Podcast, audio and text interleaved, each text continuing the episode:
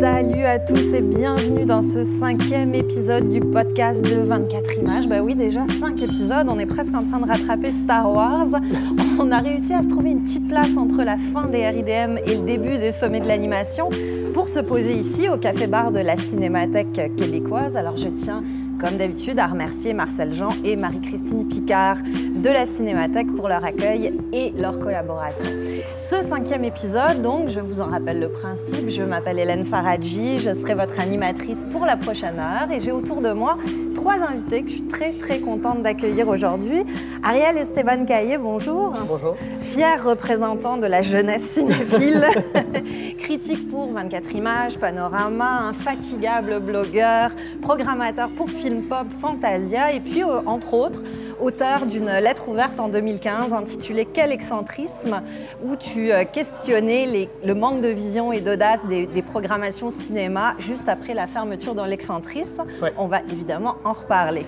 À tes côtés, Mario Fortin, bonjour. Bonjour. Alors Mario, tu es directeur général du cinéma Beaubien depuis 2001, administrateur du cinéma du Parc depuis 2013, vice-président de l'Association québécoise des cinémas d'art et d'essai. Euh, dans les dernières semaines, tu as lancé une campagne de financement participatif pour le cinéma du Parc et euh, tout récemment, hier si je ne m'abuse, tu as reçu le Silver Spotlight Award pour souligner ton apport et ton dévouement aux salles de cinéma. Oui. Merci d'être avec nous. Ça plaisir. Et puis enfin, pour compléter la table, Laurence Bonjour. Bonjour. Alors, tu viens de, sortir cette année ton premier long métrage, Écarté, qui n'a pas du tout été renié par Robert Morin, on va le dire comme ça. Il a été dévoilé au Festival Fantasia, Écarté, euh, sorti en salle le 30 septembre, au Cinéma Beaubien, au Goudzo Laval et au CLAP à Québec. Il y est resté pour deux semaines, oui. c'est ça? Et il fait aussi partie d'un projet pilote qui s'appelle Panache, euh, qui, fait, qui permet aux cinéphiles d'organiser des projections de films québécois euh, qu'ils veulent voir, que ce soit à Montréal ou en région. Alors c'est un, programme euh, pilote assez intéressant. En gros, l'idée c'est que si on arrive à avoir 50 réservations de la part des gens qu'on connaît, on peut faire programmer le film qu'on veut pour le voir sur un grand écran. C'est si vous voulez tous les renseignements au panachecinema.ca. Alors j'imagine que le film va être disponible en DVD, vidéo assez bientôt, non? Oui, éventuellement en DVD, mais c'est sûr que la tournée de festival n'est pas terminée encore. Donc, euh, d'après moi, les DVD, ça devrait euh, tourner autour plus de mai-juin 2017. On suivra ça. Alors, euh, merci beaucoup tous les trois d'être ici pour aborder la question de notre cinquième épisode. Vous l'avez évidemment probablement déjà deviné. Cette question, c'est qu'est-ce qu'on attend d'une salle de cinéma? Cette question, évidemment, des, salles, de leur pertinence aujourd'hui, elle est au cœur de tous les bouleversements qu'on connaît depuis quelques années, avec un sentiment assez fort au Québec que la salle est désertée, en tout cas pour certains films, que euh, la pression des visionnements en ligne ou de Netflix se fait ressentir de plus en plus. Alors, on a eu envie de s'interroger sur euh, la salle de cinéma, sur l'idée qu'elle est peut-être ou pas encore ce lieu privilégié de la, cinéphilie. Alors, si vous voulez bien, moi je voulais qu'on commence par quelque chose de beau, parce que c'est le, paysage qu'on dresse en ce moment, il n'est pas nécessairement très positif. Mais ce beau, j'avais envie, envie de vous poser cette question pour commencer. Euh, quelle a été l'importance de la salle dans votre parcours de cinéphile à vous?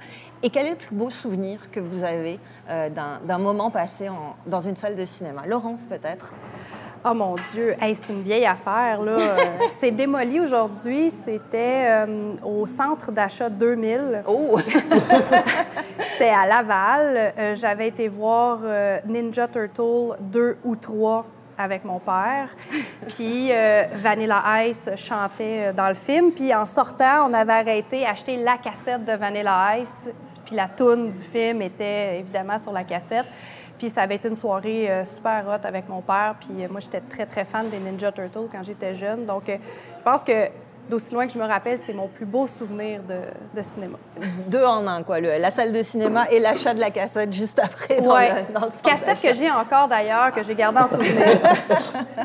Ariel, toi, est-ce que la, salle a eu une importance euh, particulière dans ton parcours? Bien, absolument, mais c'est moins... C'est une histoire que je raconte à nauseam, mais c'est vraiment moins une, expérience que, que, deux années que j'ai passé à m'impliquer dans une salle euh, ici à Montréal qui s'appelait le Blue Sunshine, qui était une mhm. salle un peu clandestine, un, micro-cinéma dans le fond. euh, dans un loft sur Saint-Laurent. Puis ça a été deux années incroyables, en fait, où, qui, m'habitent encore, en, fait, en termes de ce qui est possible, ce qui n'est pas possible, puis aussi les espèces d'alternatives euh, que, que, Montréal euh, peut offrir pour, ce qui est de présenter le cinéma. Puis c'était une salle vraiment, une communauté qui s'est créée d'une centaine de personnes autour d'une salle qui montrait en fait des films, des films cultes, des films très obscurs, mais même certaines nouveautés, souvent en 16 mm. En fait, le, Mm-hmm. le le setup, c'était que c'était 16 mm euh, chaque vendredi, format variable digital, évidemment, le reste du temps. Il y avait une soixantaine de salles. Euh, puis évidemment, l'idée, c'était au final, c'était un peu moins, quasiment moins les films que juste l'esprit de communauté qui s'est bâti autour de, de ces soirées-là. Puis moi, ben c'est vraiment, ça, ça a formé ma cinéphilie d'une façon assez ahurissante. Puis ça l'a aussi vraiment, ça m'a donné la piqûre de la programmation, euh, puis du travail de cinéma en termes de, de présenter des films, puis de, de ce que ça implique en tout cas. Fait moi, c'est vraiment ça. Mario, toi, un beau souvenir euh, relié à la salle de cinéma? Tu as présenté Ariel tout à l'heure en disant qu'il représentait la jeunesse. Je vais assumer le fait que je représente la vieillesse. ça, fait, ça fait 43 ans que je passe ma vie dans des salles de cinéma. Alors, euh, les souvenirs sont hyper nombreux. Euh, j'ai- connu euh, toutes les grandes salles de Montréal de l'époque des, des palaces, là, le- les Lowe's, euh, Palace, Capitole, même le Capitole, euh, avant qu'ils soient euh, fermés, transformés en multiplex. Pour la petite anecdote, Laurence, le, le Centre 2000 est un des cinémas que Cinéplex avait annoncé fermant euh, en même temps que le Dauphin. Alors, on a réussi à sauver le Dauphin pour créer le beau bien. Le 2000 n'a pas survécu à ça, comme le Dommage, Faubourg. parce que quel titre, comme quel nom Ouais. de cinéma. Comme le Faubourg ou l'Égyptien d'ailleurs à Montréal. Donc, euh, je, peux, je, peux, je peux dire, pour faire ça là, simple, c'est que ma plus belle journée dans un- une salle de cinéma, c'est demain. Parce que je vais y retourner demain pour y Oh. travailler, puis je, je- me, je me lève le matin. J'ai encore du plaisir à aller dans un cinéma, à travailler dans le bureau beaucoup, mais de- le plus souvent possible à aller m'asseoir dans une salle, puis même si le film, ça fait 23 semaines qu'il est à l'affiche, aller voler un cinq minutes là, de, pur bonheur et de pur plaisir, puis de voir les gens qui sortent de la salle avec le sourire ou en larmes, euh, ça, c'est pour moi, c'est un grand bonheur. Moi, je dois dire pour ma part qu'un un des beaux souvenirs que j'ai dans une salle de cinéma, c'était au Festival de Cannes il y a quelques années où George Lucas venait présenter le deuxième épisode de Star Wars. C'était une projection à 10 h le soir, euh, première mondiale, évidemment très très courue. Et je me souviens de l'ambiance dans la salle qui était extraordinaire parce que d'habitude, bon, le public cannois est quand même un public assez guindé, très chic, très bien mis. Et de voir tous ces gens, dès les premières minutes du générique défilant, se mettre debout, se mettre à hurler, à complètement défier toutes les convenances. Je me disais qu'il n'y avait qu'au cinéma euh, qu'on pouvait vivre ça et ça avait été vraiment un très très beau souvenir. Malheureusement, effectivement, euh, Mario, tu le disais un peu, c'est en regardant en arrière qu'on les a souvent quand même, ces beaux souvenirs, ces salles mythiques. Euh, L'hécatombe a commencé depuis plus longtemps, mais l'an dernier, exactement l'an dernier, en novembre 2015, le milieu du cinéma montréalais, en tout cas, était vraiment sous le choc d'apprendre la fermeture euh, du cinéma excentriste, donc trois salles sur le boulevard Saint-Laurent. Un an plus tard, moi j'ai envie de vous demander euh, si, soit personnellement, soit d'un point de vue plus global, euh, est-ce que cette fermeture, pour vous, a changé quelque chose dans le paysage cinéphile montréalais? Mario C'est certain que ça a changé quelque chose. Et euh, bon, euh, oui, ça, ça va faire un an le 24, donc dans 10 jours. Mais, euh, mais si on retourne plus loin dans le passé, il y a quand même beaucoup de salles qui ont fermé et elles ont souvent été remplacées par d'autres. Quand, quand le cinéma Élys- Élysée a fermé il y a 30 quelques années, les gens se disaient ah, il n'y aura plus de place pour les, les films là, français hyper nouvelle vague et tout ça, ben, c'est le quartier, c'est le, le- le complexe des Jardins qui a pris la place. Après le complexe des Jardins, ça a été le Parisien. Quand le Parisien a fermé, ça a été l'excentriste. Donc, il y a la, la nature a horreur du vide. Il y a toujours des salles qui vont remplacer d'autres. Bon, j'ai la chance euh, d'avoir repris le Beaubien il y a 15 ans, puis d'en avoir fait ce que c'est, et que ça continue encore, je l'espère, pour plusieurs autres années. Mais, euh, mais il y aura toujours comme ça une rotation. Parce qu'une salle de cinéma, ça vieillit très vite. Euh, les, la technologie, le, le confort, euh, et, et ça coûte très, très cher à suivre la parade. Et euh, ben, la fermeture de l'excentrice, c'est peut-être que c'est un cycle normal d'une salle de cinéma que d'avoir un cycle de vie de, assez court. Mm-hmm. Alors, c'est relativiser ça. Mais j'aimerais aussi là, préciser, parce que, bon, euh, tu as parlé tantôt du paysage des salles au Québec. Le Québec, ce n'est pas Montréal. Oh, non, non, non, on va, on va, en reparler, évidemment. parce on va en reparler. là, on parle de Montréal. Évidemment. Mais la, fermeture de l'excentrice a d'abord, en premier lieu, concerné évidemment le public montréalais. Oui, dans un premier temps. Mais dans un deuxième temps aussi, elle a, euh, euh, elle a touché le public des autres salles ailleurs en province parce que les films qui avaient la chance de d'éclore en, province, c'était les films qui avaient fait leur marque à mhm. l'excentrice là, ou, au Beaubien. Là, euh, on, a limité ça, on a limité ce, ce genre, ce nombre de films-là, ce qui fait que la possibilité pour les films plus pointus, plus difficiles, de se trouver une place en province, est, très limitée. Mhm. Laurence, toi, cette disparition de l'excentrice un an plus tard? Bien, moi, ce que j'ai trouvé le plus dommage, c'est que l'excentrice avait instauré le fait que quand le film sortait à l'affiche, tu pouvais payer ton billet comme si tu étais en salle et le voir à la maison. Oui. Tu l'avais de disponible 24 heures à la maison. Et c'était le seul cinéma à proposer ça. Donc, je trouvais que c'était très euh, avant-gardiste de dire, OK, on accepte que les gens veulent voir du cinéma de répertoire, du cinéma d'auteur, du cinéma autrement. Puis, on est d'accord avec ça. Les gens, ils, ont, ils, sont équipés à la maison. Alors, nous, ils payent leur billet de salle, mais ils le voient à la maison. Puis moi, ça, je trouvais ça extraordinaire parce que euh, c'était une période dans laquelle j'avais pas de voiture. Pour moi, c'était compliqué de me déplacer. La quantité de films que j'ai pu louer, qui étaient à l'affiche puis que je voyais chez moi, j'ai vraiment apprécié mm-hmm. l'expérience. Fait que c'est sûr que quand l'excentrice a fermé, ben, c'est cette plateforme de diffusion-là aussi qui est disparue du même coup. Et c'est beaucoup des films que j'avais la possibilité de voir euh, nulle part ailleurs. Donc, euh, j'ai été surprise de voir que les cinémas n'emboîtent pas le pas sur cette pratique-là, mais on y reviendra plus tard. Oui. Mais euh, c'est ça. Donc, pour moi, c'est la disparition de la plateforme qui venait avec le. Oui, parce que je trouvais que c'était une des solutions de l'avenir du cinéma. Puis euh, pour moi, c'est ce qui, ce qui a été le plus, euh, le plus dommageable mm-hmm. dans la période où on se trouve en ce moment. Ariel, toi, est-ce que tu la déplores encore, cette euh, fermeture? On sait que tu as écrit cette ben, lettre. au final, je ne sais pas si les...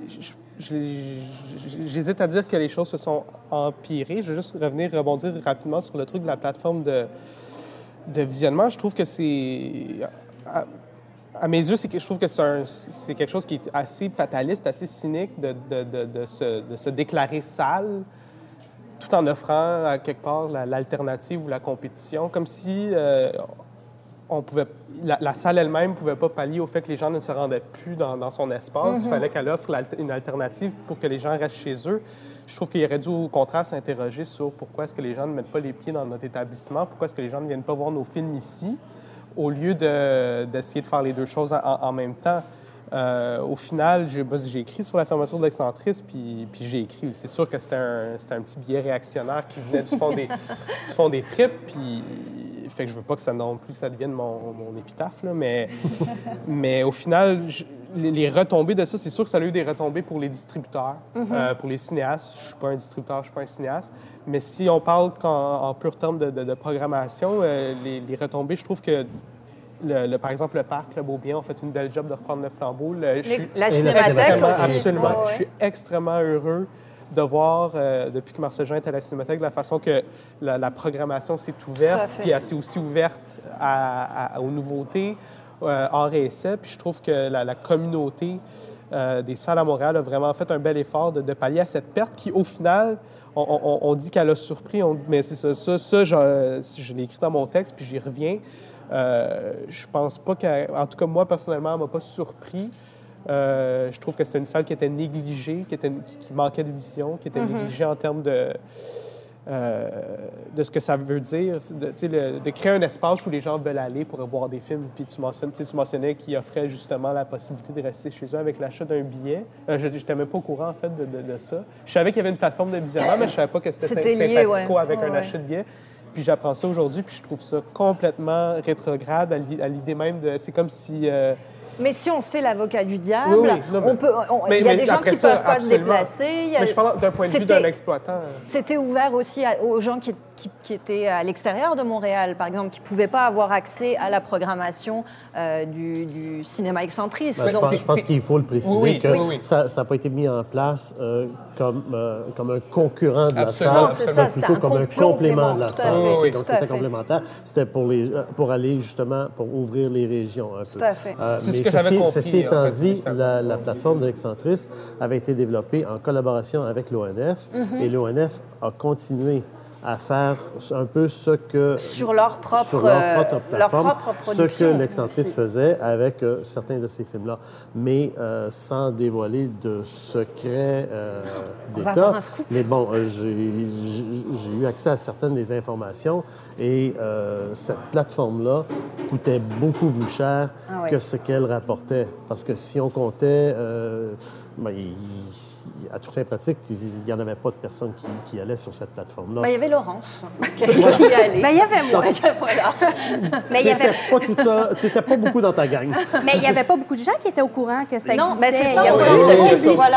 voilà, Oui, oui. autour de ça. Mais, mais quelqu'un qui cherchait à avoir un film, prenons par exemple Écarté, quelqu'un cherche Écarté, tu t'en vas sur n'importe quel moteur de recherche, tu dis Écarté, visionnement en ligne, tout ça, tu, mets les- quelques mots-clés, et puis facilement, il aurait, ça aurait été facile pour quelqu'un qui veut voir Voilà. ce film-là de le trouver. OK? Bon, là, c'est une question de moyens. Faire la promotion de ça, ça coûtait cher.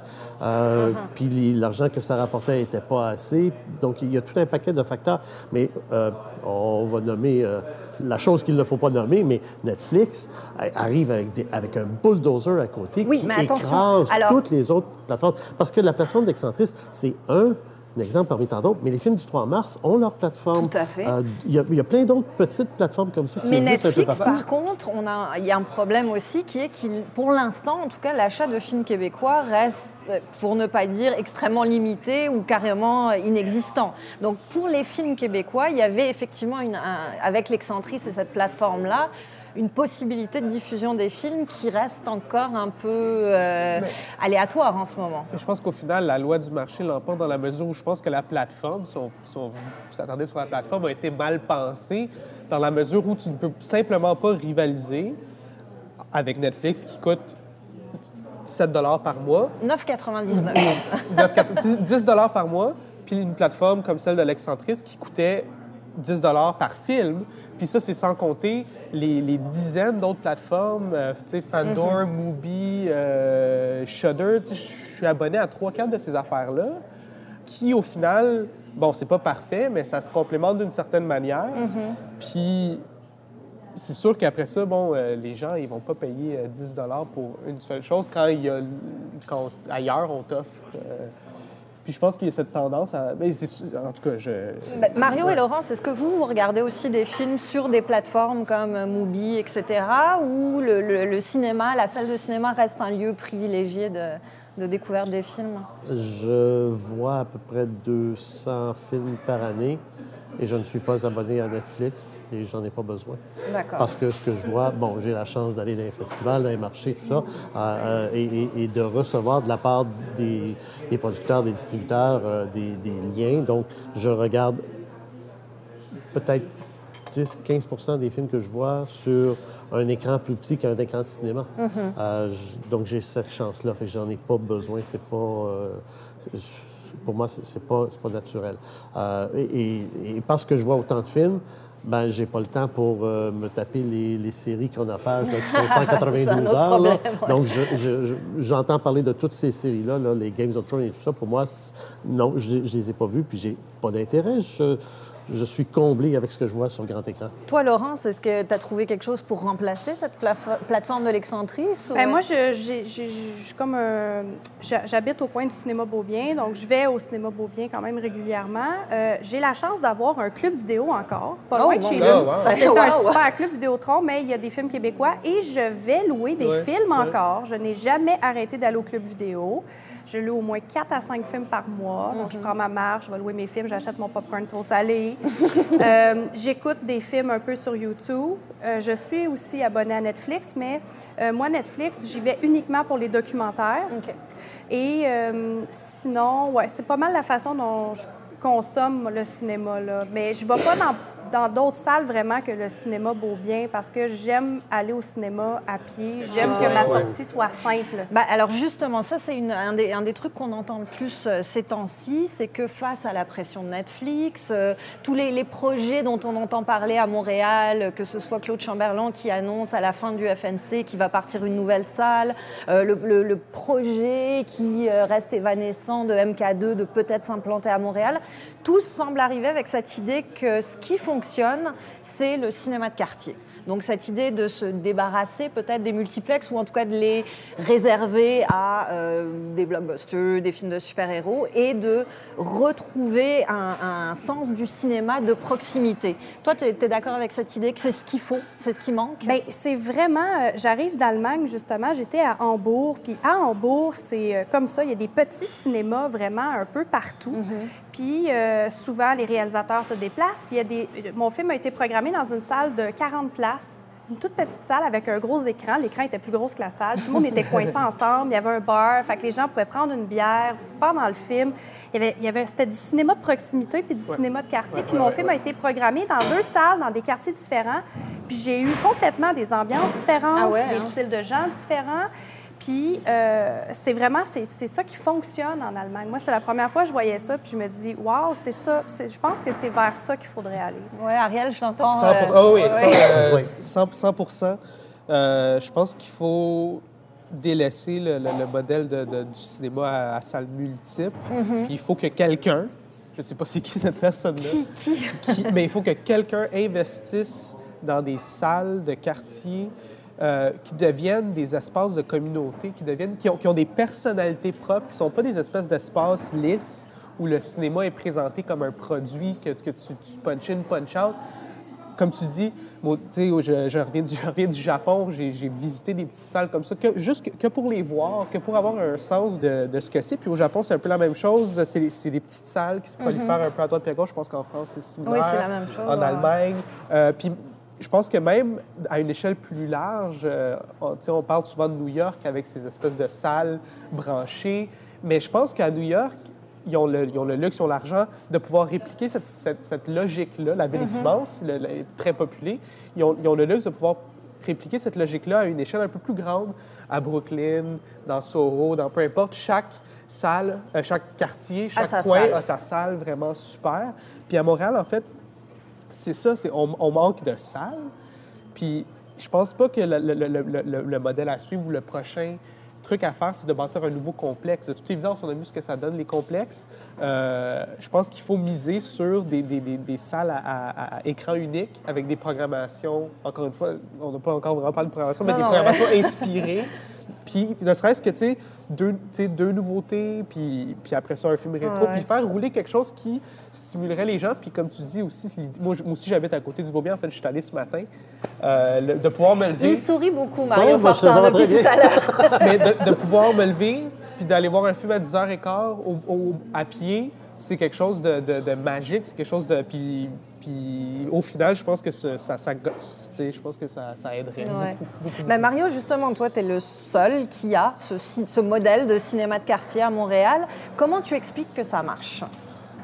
ben, c'est simple. C'est que on, est les seuls, puis on répond à un besoin.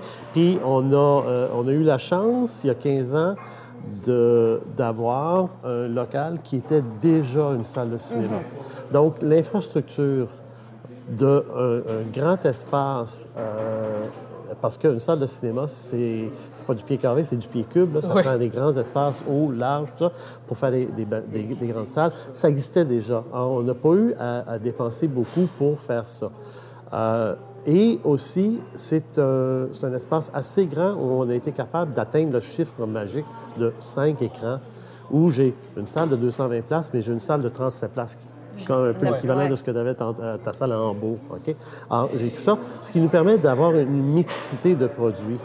Euh, et euh, c'est ça qui nous permet, à, fin, à la fin du mois, de payer Hydro-Québec, puis de payer les employés, puis de payer nos, films et tout ça. Parce que de, de, créer des petites salles comme les salles, qui, il y en a deux, trois là, qui, ont le métrographe et tout ça, là, qui viennent d'ouvrir à New York. Les écrans uniques, Les écrans uniques, ça coûte très cher euh, les, les- les contraintes, parce que euh, salle de cinéma, euh, bon, il y, en a quelques-unes qui existent à Montréal, qui sont des salles clandestines, là, euh, on, on les, on les connaît, mais ils ne respectent pas le code du bâtiment, comme nous, on est obligés de Oui, respecter. Oui, d'autres ils n'ont pas de permis de la régie du cinéma. Et. Nous, on- les contraintes sont très, très fortes, ce qui fait qu'on ne pourrait pas survivre en présentant uniquement des films... De euh, répertoire, par exemple. ben, art et essai, là, et, ouais. et- et- et art et essai bien pointus. OK?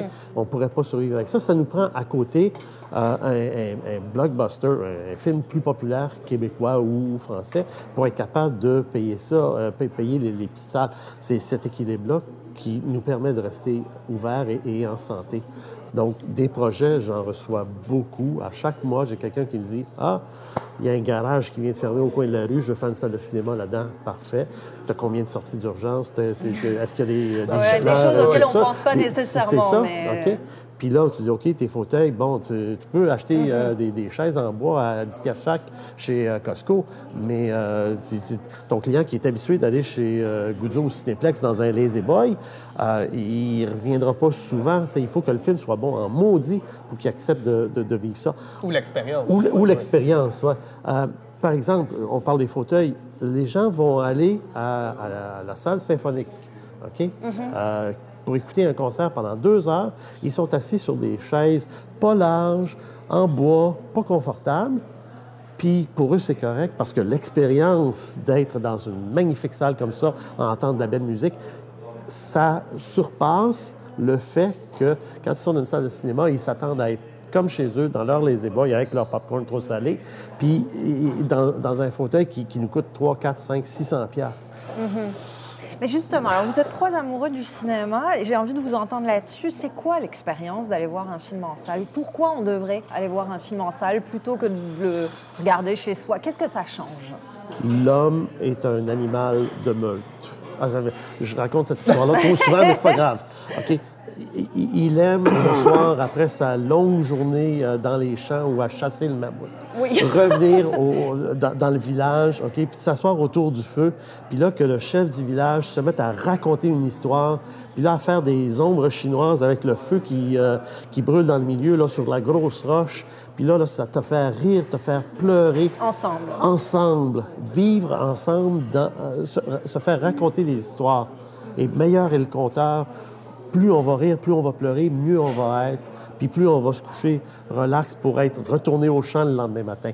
C'est de ça qu'on a besoin. Ben, c'est ça une salle de cinéma. C'est s'asseoir, c'est que les rideaux ouvrent.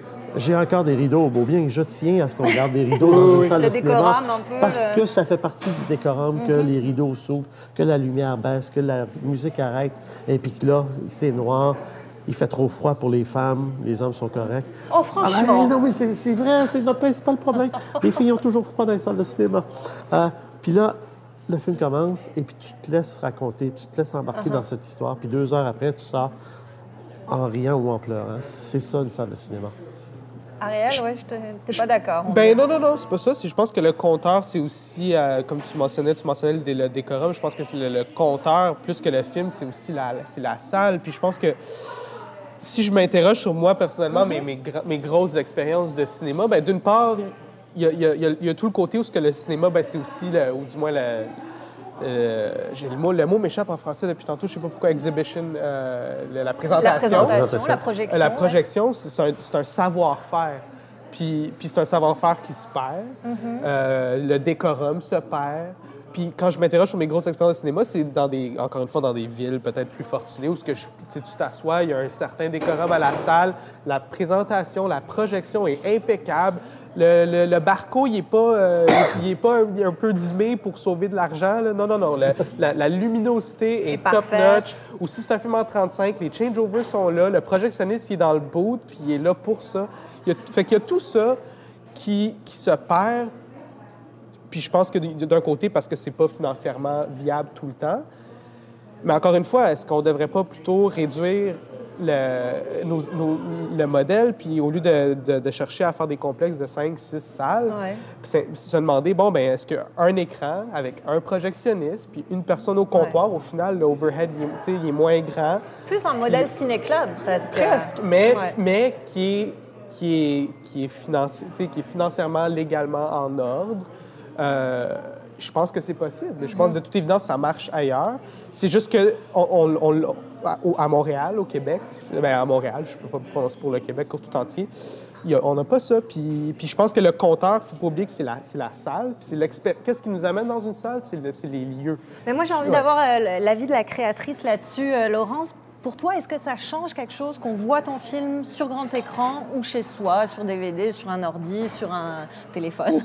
Pour moi, ça change rien. OK. Moi, je suis pas la personne. euh, j'ai pas. euh, moi, je vais au. J'allais au cinéma quand j'étais jeune parce que c'était une sortie avec mes parents ou des amis. Euh, maintenant, je vais au cinéma soit pour le box-office de mes amis parce que je sais que c'est important. Fait que tous les gens que je connais, je m'assure d'aller leur faire du box-office. Ou je vais au cinéma quand que je sais que c'est un film que probablement il sortira pas bientôt au club vidéo ou qu'il sortira pas sur Netflix, euh, que j'aurai peut-être pas d'autre façon de le voir. Euh, sinon, moi, j'ai pas le. Puis c'est sûr qu'il y a des films, mettons Star Wars que je n'ai pas vu, mais des films avec des effets spéciaux, c'est sûr que c'est le fun de voir ça péter sur un grand écran. Ouais. Mais Avec le son, Ouais, avec. euh, mais pour moi, l'histoire euh, est pas moins bonne si je la regarde sur mon ordinateur. Puis, à la limite, euh, ce que j'aime, moi, je suis une personne, j'aime ça me sentir libre quand j'écoute un film. Puis, mettons, je vais au cinéma, puis que là, il me pogne une envie de pisser. Je trouve ça super plate parce que c'est soit que je m'en retiens puis que là, j'ai pas une belle expérience, ou bien non, j'y vais en courant, en dérangeant des gens, puis je peux pas faire pause. Fait que là, je manque un bout de l'histoire. Fait que ce que je trouve le fun chez nous, c'est que je, je- je suis libre Uh-huh. de faire ce que je veux pendant que j'écoute le film. Puis je trouve qu'il y a une certaine... Oui, c'est le fun d'aller au cinéma, puis j'apprécie l'expérience en général, mais je trouve qu'il y a une certaine rigidité, justement, quand on parle du décorum, puis de... Moi, j'aime ça dans la vie quand on évolue, puis on est souple, puis qu'on s'adapte à l'ère du temps. Mais quand je parle de décorum aussi, tu sais, c'est c'est quelque chose dans la... c'est- En fait, c'est invisible. C'est que le, le public n'est pas supposé remarquer cet aspect-là du savoir-faire du cinéma. Si le film est bien projeté, puis que, tu sais, le, le public ne le remarque pas, puis c'est là que la souplesse, elle embarque. C'est que le- ça peut rester chaleureux si c'est bien fait, tu sais. Je pense que... En tout cas... Puis souvent, euh, ça m'arrive d'aller au cinéma dans les derniers temps, les salles sont presque vides. Oui. Puis je trouve ça tellement triste que le projecteur roule pour trois personnes que je me dis, j'aimerais bien mieux être chez nous avec mon chien, ma grosse doudou, puis le popcorn chez nous, puis le, la, la salle, elle serait pas en train de rouler juste pour trois personnes. Ouais, ouais. Puis euh, je reviens, je, je veux juste revenir sur le fait que euh, j'ai remarqué qu'en Allemagne, euh, il y avait de l'alcool dans les salles de cinéma. Puis euh, moi, ça me touche pas parce que je bois pas. Sauf que je sais qu'il y a des gens qui aiment ça prendre un verre en écoutant un film. Ouais, alors ça, c'est un, un des gros trucs du métrographe, par exemple, c'est qu'on associe le cinéma maintenant à prendre un verre, avoir un bistrot, avoir un café, pouvoir manger. Il y a même des salles à New York qui font des, euh, des, des- des plats et des menus spécialement pour le film. Donc, par exemple, tu vas avoir un Scorsese et tu vas avoir un menu italien, blablabla. Donc, on, on- on essaye de faire du cinéma le- le- une composante d'une expérience presque totale. Euh, toi, est-ce que c'est quelque chose qui te ramènerait dans les salles? Parce que je comprends que pour toi, bon, ça change pas nécessairement grand-chose. euh. Ben, j'aime ça qu'on m'amène un petit peu plus. Tant qu'à aller au cinéma, si je peux voir le même film chez moi, j'aime ça vivre une expérience un petit peu plus tant qu'à aller au cinéma. Puis euh, il y avait euh, John Waters, c'est le seul, je pense, qui avait fait un film Scratch and Sniff à l'époque. Ouais. Polyester. En odorama, où est-ce qu'il y avait un carton, puis on grattait, puis il y avait un numéro qui clignotait à l'écran pour avoir une odeur. Puis lui, il avait essayé parce que, de- que le cinéma devienne, qu'il y ait plus de sens. Tu sais, il y a, il y a des cinémas à cette heure, les bains ils vibrent, ou bon, il y a toutes sortes d'affaires. Bon, moi, je veux dire, je suis pas une personne à gadget, mais c'est sûr que euh, s'il y a des petits plus, puis il y a des, des affaires qui sont ajoutées à nos sens, puis à notre expérience, ben pourquoi pas? Pourquoi pas? Le, le cinéma, c'est pas juste une grosse liqueur puis un popcorn, ça peut être bien plus que ça, là. Ah, Mario, est-ce ça que c'est des questions qu'on ouais. se pose Ça quand fait partie de l'évolution de la clientèle parce que, bon, il y a 15 ans, quand on a pris le Beaubien, pour savoir ce que les gens voulaient, on a fait un sondage et puis on leur a demandé est-ce que vous souhaiteriez qu'on qu'on serve de l'alcool, du vin, de la bière, euh, du cidre québécois? On, a- on avait été. Oui, oui, juste jusque-là. pour essayer de les avoir là, par les sentiments. Et puis à, à l'époque, ça avait été 98% non. Les gens Ah ouais. n'en voulaient pas, il y a 15 ans. Ah oui. On a fait le sondage il y a à peu près 7-8 ans, puis là, ben, ça commençait à plier un petit peu. Et puis on l'a fait tout récemment, et je vous dis que Ça le- notre demande de permis à la régie des alcools, des courses et des jeux pour le beau bien là, du parc On va être chaud, déposée. bien. Non, il y aura des contraintes. Donc ça, ça sera très, c'est très complexe. C'est Oui, oui, vraiment absolument. hyper Non, j'imagine, ouais. et très cher. Euh, mais euh, oui, on est en train de le faire. Il y a quelques salles qui l'offrent au Québec. Il y a Belleuil qui a un permis d'alcool et il y a le Clap à Québec. Oui, on a vu à. Trois-Rivières, je pense qu'ils ont décidé, Euh, ils ont annoncé euh, cette semaine, en début de ouais. semaine, qu'ils allaient ouvrir un complexe bistrot. Donc Et 10 c'est ça. écrans plus un bistrot. euh, C'est le, le même euh, exploitant qu'à Jonquière, qui vient d'ouvrir l'année ce printemps Mhm. à Jonquière, le cinéma apéro, et qui va faire la même chose dans son futur complexe à Trois-Rivières. Donc, ça commence à, à faire des petits, ce, ce, ce- cette- truc-là. Mais c'est une évolution de la clientèle. Voilà. Et on essaie de le faire aussi de temps en temps, mais bon, euh, euh, anecdote, euh, on a joué Anne, les délices de Tokyo, il y a quelques mois, et euh, il y a un commerçant du coin, là, le voisin du cinéma, l'affaire et chocolat, qui a fait des doriyaki, donc les, Les fameux biscuits, les fameux biscuits, biscuits euh, chinois, là, ouais, ouais. euh, elle, elle en faisait, et puis euh, elle en vendait, mais vraiment, là, euh, ça, ça- ça marchait très, très fort. Donc, il y a moyen comme ça de faire des liens, mais quand les gens viennent au cinéma, ça fait peut-être partie du décorum. Bon, les gens nous disent Ah, on veut manger santé, on veut des bonbons euh, bio, euh, tout ça, là, des, des- des affaires très granola. On va mettre des trucs très granola, puis à côté, on va mettre une grosse caramel. Les gens vont se ruer sur la caramel, puis sur le popcorn, puis sur le gros Pepsi, parce que ça aussi, ça fait partie de l'expérience cinématographique. Même si de temps en temps, ça va pas avec le film, puis qu'il y a une partie de la clientèle qui déteste que les gens mangent du popcorn dans la salle, il y en a une autre partie pour qui ça fait partie de- du divertissement. Mhm. Ouais. Ariel, toi aussi, est-ce que tu penses qu'il faut cette dimension en plus, qui est la dimension, on peut dire festive, Ouais, finalement, de, rajouter ben- un espèce de, de- de- de légèreté dans la salle de cinéma, Ah. de- d'en faire un lieu plus convivial, peut-être euh? Absolument, mais la distinction que j'ajouterais, c'est qu'il faut la penser en fonction des lieux. Il faut la penser avec l'espace, dans la mesure où je pense que euh, le fait de pouvoir commander une bière au comptoir à friandises, de la même manière qu'on commande un Pepsi, c'est pas tout à fait ça. C'est sûr que les gens vont commander de la bière, les gens aiment la bière, mais au final, ils vont quand même prendre la bière, aller s'asseoir dans la salle comme si c'était n'importe quoi. C'est ça, ça change pas Puis grand-chose, écouter le film en buvant une bière, puis ils vont se dire c'est le fun, on peut, on peut commander de la bière maintenant dans- au cinéma, mais sur- je pense que sur le, sur le long terme, ça va pas changer la, la relation que les gens ont au- au- à l'espace. Tandis que un espace comme, le, le- comme ici, c'est le, bar salon.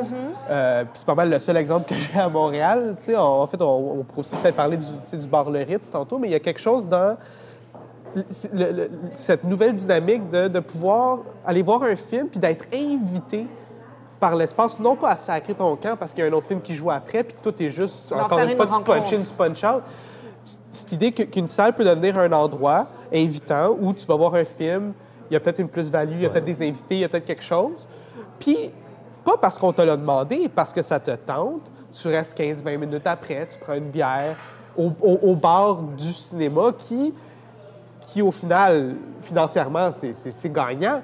Mais il, y a- il y a- il faut développer ces espèces de relations symbiotiques entre, si on veut, si justement on se dit, bon, le, le cinéma en tant que tel tout seul, straight pipe, ça marche plus, Qu'est-ce qu'on peut... qu'est-ce qu'on peut Ouais. faire? Puis je pense que, mettons, par exemple, le métrographe, tu sais, c'est pas. Le fait qu'il y ait une librairie Oui, il y a aussi dans une le librairie, lobby c'est vrai. du Ouais, métrographe, ben je pense que c'est c'est juste un petit, c'est un petit quelque chose de plus qui permet aux gens, non pas de. de- justement, qui, qui invite les gens à rester, tu sais, qui, en fait, qui en fait un lieu qui. Où ce que. Un ça lieu de la paraît- cinéphilie un lieu de la, absolument un plus lieu que de la cinéphilie. cinéma, Exact, un lieu de la cinéphilie, puis qui se dit, bon, les gens, les, les gérants de cet espace-ci, ben, ils, ont, ils ont clairement ça à cœur, puis ils en font un, un- un lieu où, où t'aimes rester, tu t'aimes être là, puis, puis pas juste... C'est pas un. Laurence, service, Toi, qu'est-ce que tu rajouterais dans des espaces de cinéma qui te donneraient envie de, de- de rester là, de quitter ton canapé euh, pour euh, aller voir un film en salle? Bien, les heures de programmation. Ah, Euh, moi, je l'ai vécu, justement, ma semaine, ma deuxième semaine, puis ça, le- ça le fait pour presque tous les films indépendants. La deuxième semaine, quand on n'est pas des films qui rapportent beaucoup, on tombe l'après-midi. Mais la clientèle de ces gens-là, moi, je ne vais pas au cinéma l'après-midi, je travaille. Fait que je vais au cinéma le soir, tard. Donc, il y a beaucoup, je trouve, au niveau des heures de programmation, pourquoi que je peux aller voir un Spider-Man à 22 heures, heure. mais que écarté la semaine 2, je peux juste y aller à 15 heures, puis sinon, j'ai Ouais. pas d'autre choix. Fait qu'il faut se poser la question aussi, pour attirer les gens en salle, il faut mettre les bons films aux bonnes heures. Puis moi, je pense en ce moment que c'est... Puis moi, je, le vis autour de moi, toutes mes amis qui font du cinéma, c'est vraiment un problème qui revient, l'heure de programmation. Fait que je pense que au-delà, pour, pour vivre une bonne expérience, il faut se demander, le film, il parle à un public de quel âge? Bien, il faut le programmer à l'heure où le public va être là. Ouais. Puis je pense que ça, c'est un problème en ce moment. Mario, euh, justement, Ouais. alors quand on construit une programmation d'une salle de cinéma, est-ce qu'on réfléchit aussi en termes d'horaire et de qui viendrait dans ces heures-là? Comment, comment est-ce que ça se construit une, une La programmation? construction euh, de la programmation des horaires, c'est à peu près le, le tiers de- de- de- de- d'une semaine de travail pour nous. Et, et c'est c'est un cauchemar. Parce que euh, des séances de 19 heures, des séances de 21 heures, on ne peut pas en avoir plus que le nombre d'écrans qu'on a. Alors, j'ai cinq salles au Beaubien, trois salles au du Parc. J'ai donc huit séances à 19 heures puis huit séances à 21 heures. Je ne peux pas, j'ai pas encore trouvé la façon de présenter deux films en même temps sur le même écran. Là, pour la moitié gauche de la salle écoute un film, puis la moitié droite écoute l'autre film. Là. Euh, On pourrait faire des mash-ups, ça pourrait Ouais, être... ça euh, serait bien, mais ça ne se fait pas. Donc, j'ai- un nombre limité de séances. Et ces séances-là, quand on fait les horaires le lundi matin, ben on prend les nouveautés de la semaine. Et euh, c'est à ces nouveautés-là qu'on alloue les séances de 19h et de 21h parce qu'ils ne veulent pas une ou l'autre, ils veulent les deux séances. Alors, juste pour, j'ai pas, pas pour films- t'interrompre, mais il y a des semaines où il y a 12 films qui sortent Voilà. en salle, peut-être même plus parfois, donc effectivement... Exactement. On se bon, retrouve chance- un peu, je suis euh, chanceux parce que pas tous ces 12 films-là sont du Mhm. genre de- d'art et essai qu'on a au Beaubien ou au du Parc. Donc, je vais en avoir euh, trois. Depuis, depuis un mois et demi, là, il y a trois films par semaine qui prennent l'affiche. Ça veut dire que j'ai les six séances de soir sont prises par ces trois nouveautés-là. Il reste donc pour les quatre autres séances les films qui ont pris l'affiche la semaine dernière qui sont en deuxième semaine. Et ces films-là, qui sont en deuxième ou en troisième ou en quatrième semaine, on est obligé de prendre les films les plus fréquentés. Donc, c'est le film qui a fait le plus le week-end qui va se retrouver à avoir les séances de 19h, les séances de 21h, puis le deuxième, puis le troisième, puis le quatrième. Je ne peux pas le faire. Donc, si écarté la première semaine ne s'est pas classé dans les deux premiers ou les trois premiers, Il écope dans la il deuxième est semaine obligé de s'en aller vers les séances de l'après-midi. Mais les films de genre ou les films de répertoire, c'est comme si on est tous voués à cette espèce de mort lente-là dans les salles de cinéma en ce moment. tu sais. J'ai Alors, l'im- je vais me ça- faire, je vais me faire l'avocat du diable, mais est-ce que tous les films méritent une programmation au cinéma C'est la question que j'ai envie de vous poser. Je vois des, des, des, des faces, mais je parlez vais- parce que... En fait, c'est, je pense que c'est sûr qu'un 3 salles ou un 5 salles, un complexe, c'est une vocation de justement, tu dis, montrer les 12 films qui sortent cette semaine-là, ou les 5 ou les 6, peu importe. Je pense que si, pour revenir à l'espèce de si, si solution il y a, là, je ne sais pas si c'est ça, mais, mais le le modèle de, de- de la- de la salle unique, de l'écran unique, ça pose un problème intéressant parce que ça pose ce problème de quel film va avoir le privilège D'être montré. d'être montré quand il y a juste deux projections par jour ou trois projections par jour dans ce cinéma-là. Puis des projections qui doivent fonctionner parce que c'est le seul.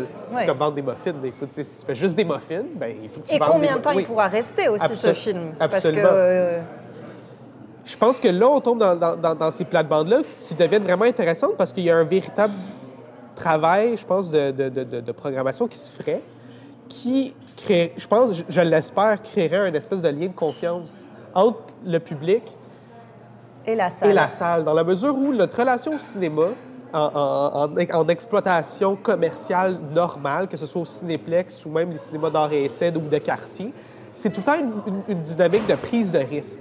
C'est est-ce que je vais aimer ce film? Est-ce que ce film est bon? En fait, même pas est-ce que je vais aimer ce film, est-ce que ce film est un bon film? Tu sais, tu vas voir un film, tu te demandes est-ce que ça va être bon?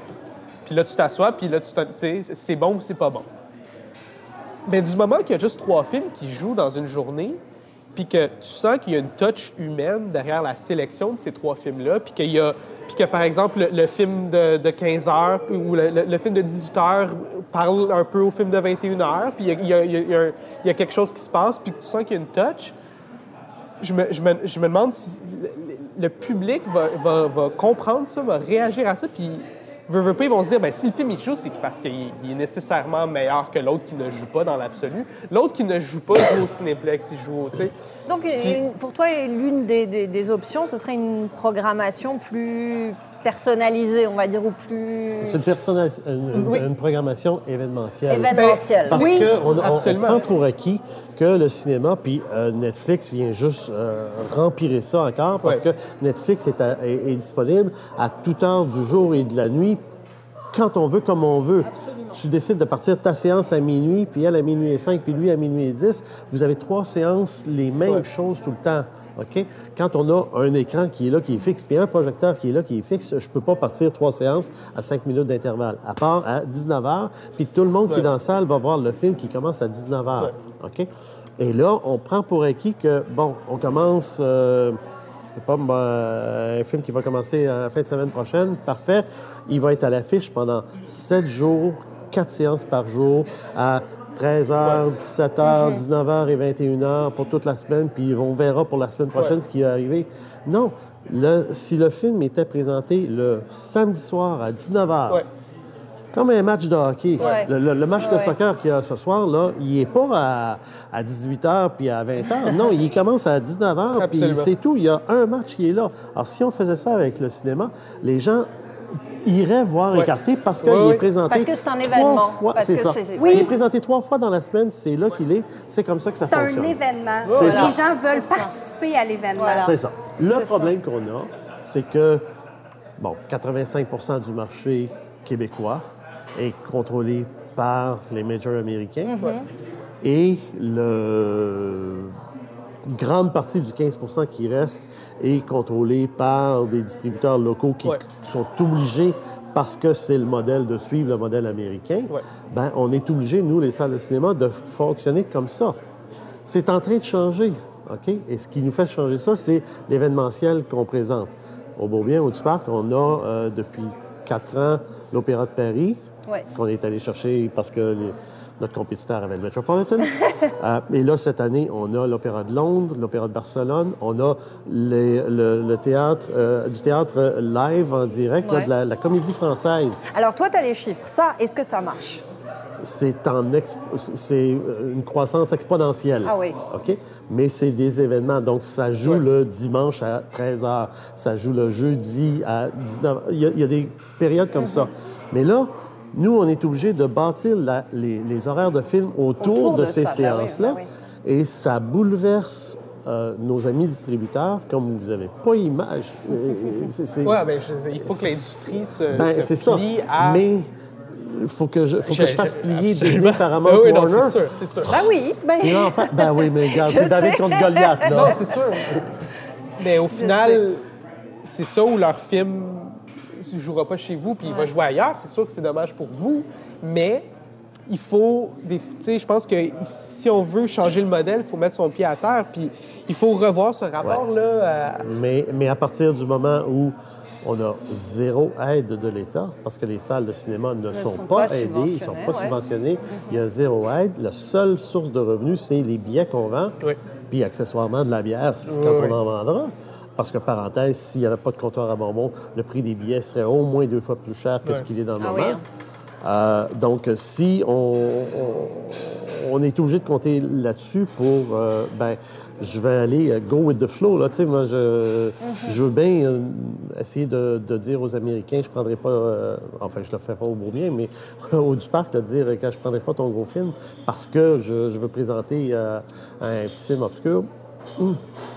Euh, on a notre créancier hypothécaire, la banque, là, à la fin du mois, ne sera pas bien bien contente. Mais le petit film Non, mais- obscur, on peut le présenter, mais il faut l'accompagner. Voilà. Il faut trouver oui. une façon de le, de le mettre en valeur, de lui donner, que ce soit par un horaire approprié, euh, par une peut-être une programmation complémentaire qui pourrait Faut- venir le, présenter aussi.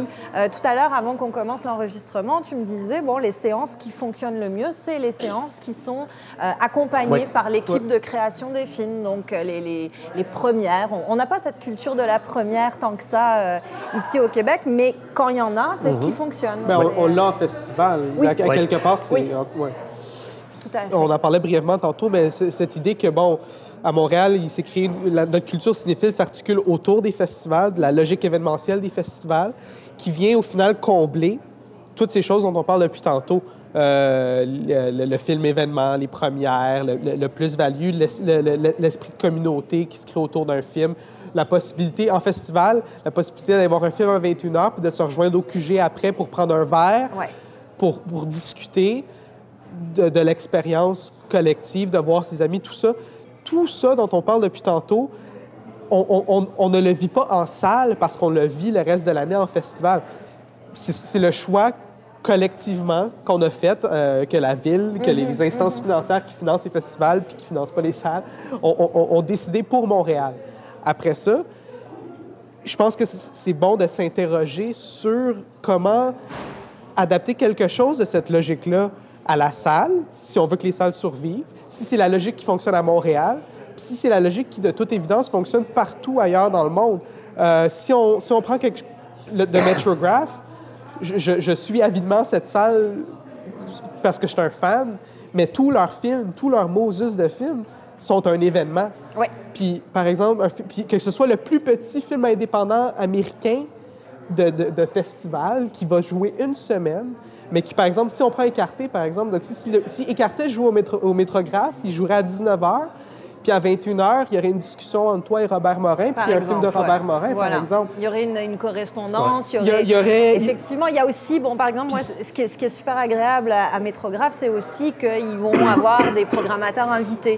Et ça peut être des cinéastes, ça peut être des gens euh, du milieu qui vont eux-mêmes choisir tel film et venir le présenter, apporter telle ou telle perspective.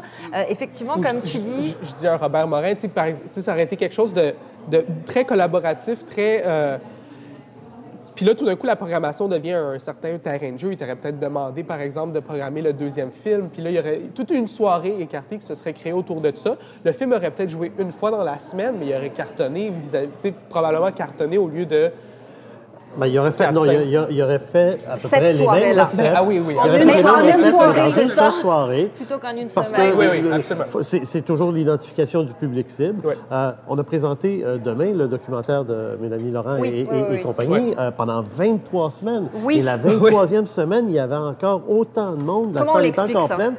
Bien, parce que là, il y a eu un buzz, il y a eu un bouche à oreille qui s'est fait, et puis le, le, le mot s'est passé que c'était le film à voir. Puis aussitôt qu'on avait une petite conscience euh, écologique, là, il fallait qu'on aille voir ce film-là. Et puis, on allait chercher des, on allait chercher des clients qui n'étaient pas venus au cinéma depuis 10 ans mm-hmm. et qui, qui, nous appelaient, qui nous disaient C'est où ça, le cinéma Beaubien?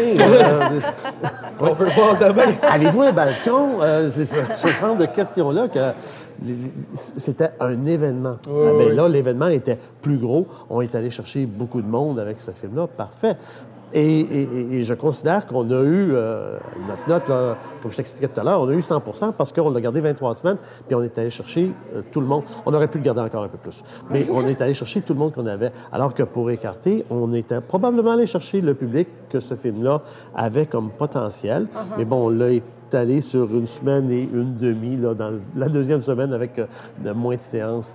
Euh, si on l'avait concentré pour dire on fait un événement, bang, c'est là, en présence de la réalisatrice, Robert Morin, comme tu disais tantôt, là, tout ça, on, serait allé chercher le même monde. Et c'est ça que les festivals font. Oui. Alors... Et c'est ça que les festivals sont très, très bons à faire. Ils sont un tremplin promotionnel pour sortir les films après. La seule chose, c'est qu'après le festival, D'abord, euh, on, nous inonde de films qui ont été, euh, qui ont utilisé les festivals, quels qu'ils soient, comme tremplin de lancement. Fait que le lendemain d'un festival, on manque d'écran. Euh, mm. des, documentaires, là, après le RIDM, on ne sait plus où les placer.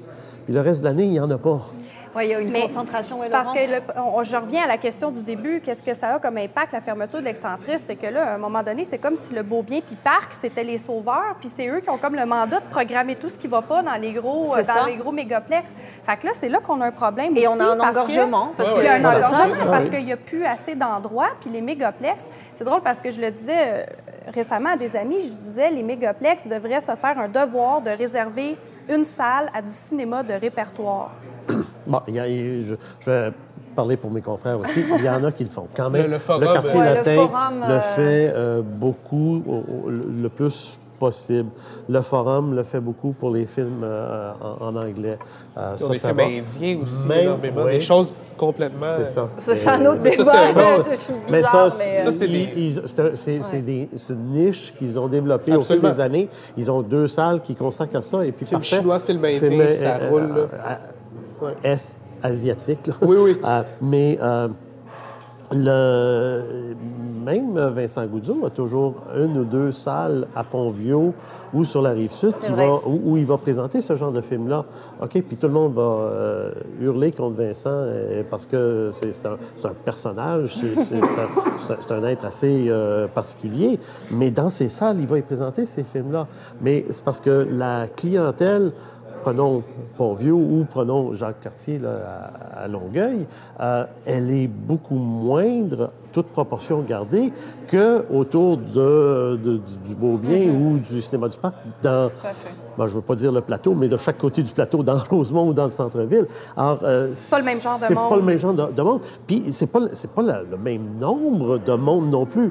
La quantité de personnes qui peuvent aller dans ces salles-là est beaucoup moins. Fait que c'est sûr que si Écarté fait euh, 1000 personnes au Beaubien, il ne pourra pas en faire plus que 150-200 dans les salles de la, de Et la puis on, revient aussi, on revient aussi à cette idée qu'on abordait euh, il y a cinq minutes, qui est que dans ces multiplexes-là, l'accompagnement, le côté événementiel, tout ça, euh, c'est quasi impossible à, à mettre en place parce que ça- c'est une usine à montrer des films. Ouais. Alors Ouais, ouais. oui, peut-être qu'une salle est réservée à ça, mais est-ce que vraiment c'est le meilleur, la- le meilleur accompagnement La possible, la meilleure plateforme? Ça Ouais. reste à prouver. disons. Mais au début, tu disais, tu sais, on a besoin de se rassembler, Ouais. on a besoin de. Mais je pense que la nouvelle vague des petites salles euh, événementielles, je pense que ça répond exactement à ce besoin-là, ce, ce nouveau besoin-là naissant de tout le monde, parce qu'on s'est dilué dans des Walmart puis dans des complexes à n'en Ouais. plus finir. Ouais. Puis là, je pense que tout le monde s'est perdu dans des gros parkings. Puis je pense que les gens ont besoin de se retrouver. Ouais, à plus petite échelle, À- même. Ben, ensemble. Ben, à une ça. échelle viable. Viable, final. on se dit, humaine. hey, tu sais, on, pleure, on se dit, ah, le, le complexe de l'excentrisme n'a pas fonctionné. Cré- Crébin, c'est un trou à cache de six étages avec des salles, puis, puis au final, une programmation un petit peu timide qui, qui- je veux dire, qui a pensé à ça avant de penser à on va ouvrir une petite salle à échelle humaine où les gens vont y aller, où est-ce qu'il y a quelqu'un qui dit bonjour, qui n'est pas derrière un hublot, là, je veux dire. Ouais, non, mais, non, mais- euh, non, mais le- ra- ra- rapportons-nous il y a 20 Non, non, ans, le c'était hublot, le c'était, parallèle. euh, Le hublot, c'était- non, c'était le parallèle qui est devenu le- l'excentrisme. Le hublot est quand même le fun. Le hublot était le du fun. hublot. C'était une petite. C'était futuriste. C'est ça, Ouais. c'est futuriste à l'époque. je, je- je m'emporte, mais ce que je veux dire au final, c'est que pourquoi penser à ces choses-là, immenses, gargantuesques, trop, tu sais, dispendieuses, avant de penser à, oui, ben, une salle de un écran, 50 places, euh, avec tous les permis, toute la- la- l'architecture euh, convenue. Je dis pas que c'est pas cher, là. je dis pas que c'est, que c'est, mais c'est beaucoup, c'est à la portée de... de- Ben, il y en a un exemple, puis ils le font à la mesure de leurs moyens. C'est euh, Station Vue, l'est de la ville, absolument, qui a seulement à que quarantaine de places, mais ils présentent des films une séance Voilà, par jour seulement la semaine, et euh, ils en, ils en font beaucoup, c'est accompagné. Euh, et si ça fonctionne, c'est parce qu'ils n'ont pas de perron, c'est des bénévoles qui Ah, travaillent. voilà. Voilà. Une C'est super d'ailleurs écarté. On a été Voilà. présenté, là, ça a été Oui, vraiment oui. une belle expérience. C'est ça. Tous les trois, merci infiniment pour tout ça. Ça a été hyper intéressant de vous écouter parler de- des salles. C'est la tradition dans le podcast de 24 images. On finit toujours par une petite recommandation. Alors, je vous ai demandé à chacun de nous indiquer la salle parfaite, celle que vous avez envie euh, de mettre sur la map ici maintenant, une salle que vous avez envie de recommander. Ça peut être partout dans le monde. Ariel, pour commencer. Ben, je sais pas si j'en ai une. Je mentionnais le métrographe beaucoup. Euh, Est-ce que tu as eu la chance d'y aller au Non, pas encore. Pas encore. euh, fait que qui sait, c'est peut-être super dé- peut-être déplaisant euh, pour mourir. Euh, mais, mais je suis allé dans une petite salle qui s'a- au- au- quand j'étais au Japon qui s'appelle le cinéma Novocento Mhm. 1900. Puis Bon, j'ai pas eu l'occasion de voir un film là, mais le, le- le modèle, mo- le- le- l'architecture le- le- les- des lieux m'ont frappé. C'était vraiment ça. C'était une salle unique une cinquantaine de sièges. Puis quand tu rentres, il n'y a qu'une personne. C'est un tenancier, il est derrière son bar. C'est un beau bar. C'est chaleureux, c'est accueillant. Il y a des posters de films partout. Il est passionné. Puis tu rentres chez lui. Puis c'est juste ça, ce, ce contact-là. J'ai trouvé que c'était, ça, ça m'a comme allumé quelque chose. J'ai trouvé que c'était. Puis tu achètes le billet de, de lui, puis dans le fond, tu te retournes, puis tu rentres dans la salle. Puis quand tu sors de la salle, ben, tu es invité à discuter avec lui, avec les gens, à prendre un verre, à grignoter. Tu sais, il y a des, des petits snacks, des petites choses. Puis c'est, c'est minuscule. Puis encore une fois, on parle de payroll, on parle de overhead, on parle de ce que ça coûte. Au final, il faut repenser tous ces modèles-là, je pense, parce que ce gars-là, c'est probablement le propriétaire de cette salle-là. Euh, il y a peut-être deux- un autre employé. Ils ont peut-être des shifts à toutes les semaines. Mais sa salle, elle roule. Il y a trois films par jour, des films en 35 présentés de manière impeccable. La programmation est diversifiée, neuf comme vieux, nouveautés comme rétro. Puis c'est juste un espace chaleureux. Puis moi, c'est- vers ça que je pense qu'il faut Ouais. qu'on réfléchisse. Autrement, les salles vont mourir, puis on va tous rester chez nous. Euh, serait un peu triste. Ça serait un petit peu triste. Laurence, une salle que tu as envie de recommander, euh, une de tes salles chouchou?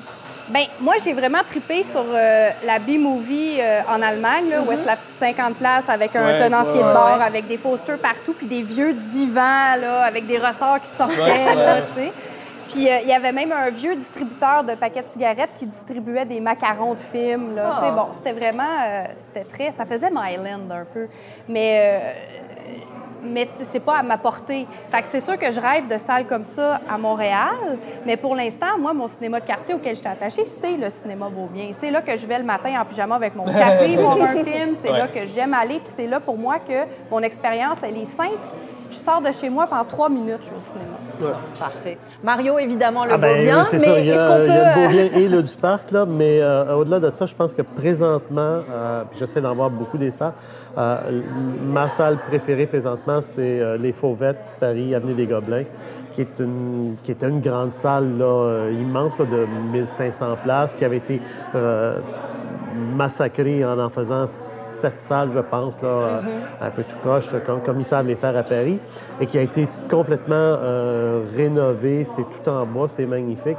Et c'est accompagné d'une programmation euh, assez particulière parce qu'ils font la restauration de copies de films en 35 mm et Wow. présentent Ah des ouais. cycles de 35 mm et de films remasterisés en DCP.